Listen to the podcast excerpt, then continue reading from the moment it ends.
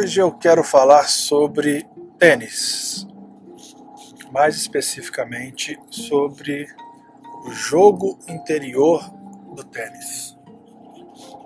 Existe um livro fantástico do autor Tim Galloway. Ele escreveu um livro que chama exatamente isso: jogo interior do tênis. O Tim era um grande treinador de sucesso nos Estados Unidos, principalmente dessa galera juvenil, esse pessoal mais jovem. E ele começou a observar que quando o jogo não estava indo de acordo com a expectativa do tenista, muitos deles quebravam as raquetes. Você já deve ter visto essa cena de tenistas enfurecidos quebrando as raquetes, jogando no chão, e ele atinou para isso. E quando isso acontecia nos treinamentos, ele chamava aquele garoto perguntava para ele: O que exatamente você está fazendo?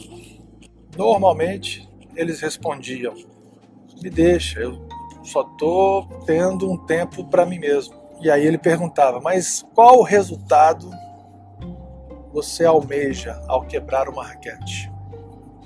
E ele obtinha a mesma resposta: Me deixa. Só quero extravasar. Só quero ter um tempo para mim. Eu fiz besteira, eu estou me punindo. Me deixa. Um outro ponto de análise dele foi o seguinte: esses mesmos jovens, quando estavam jogando, treinando ou jogando sem a presença dos pais, eles tinham uma performance maior. E ele começou a perceber que iniciava-se o jogo, passava um certo tempo, o pai ou a mãe atrasado por algum motivo, chegava aquela performance daquele garoto ou daquela menina caía. E ele indagava por que, que isso tinha acontecido. Normalmente ele ouvia que queria dar orgulho para o pai, e viu que o pai estava chegando, e em, de maneira assim bem objetiva, você tirava o olho da bolinha, você tirava o foco da bolinha. E com base em vários estudos, eu vou citar apenas esses dois para não me alongar demais aqui, ele definiu que existem dois tipos de jogos.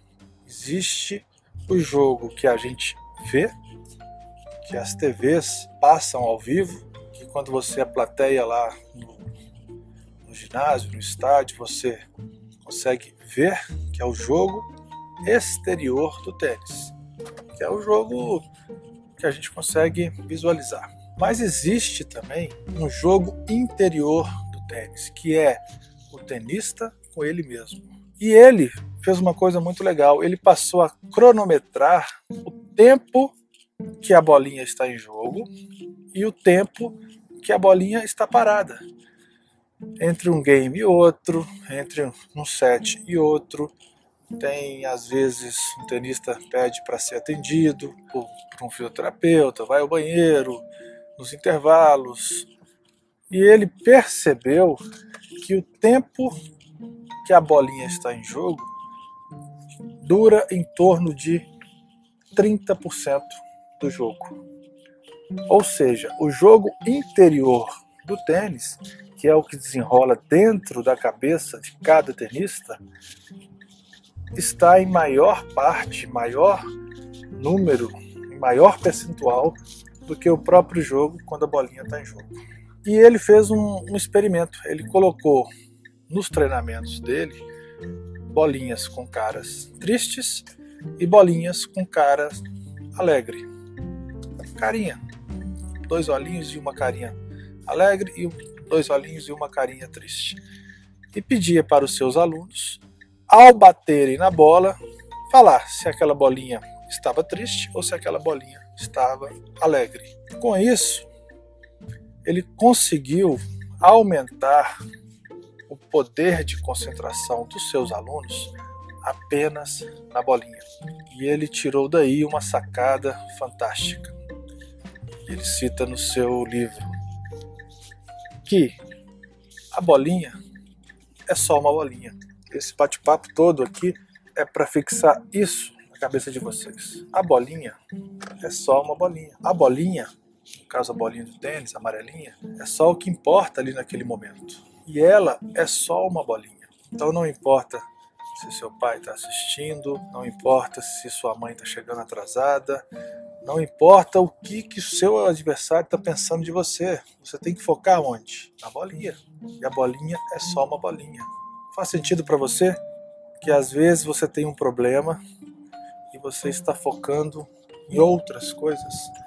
Ou pior, você tem um problema pequeno e você está dando um peso muito maior para esse problema do que realmente ele é, fica esse ponto de reflexão para todo mundo.